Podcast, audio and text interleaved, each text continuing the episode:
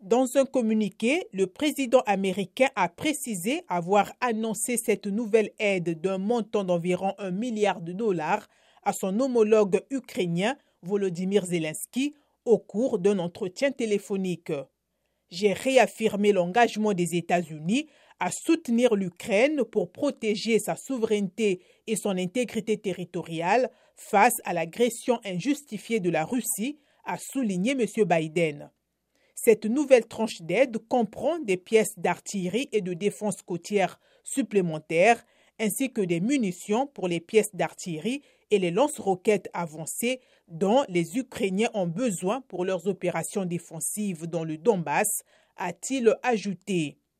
M. Biden a annoncé une nouvelle tranche d'aide humanitaire à l'Ukraine d'un montant de 225 millions de dollars sous la forme d'eau potable, de fournitures médicales ou de nourriture. Le courage, la ténacité et la détermination du peuple ukrainien restent une source d'inspiration pour le monde entier, a noté le président américain.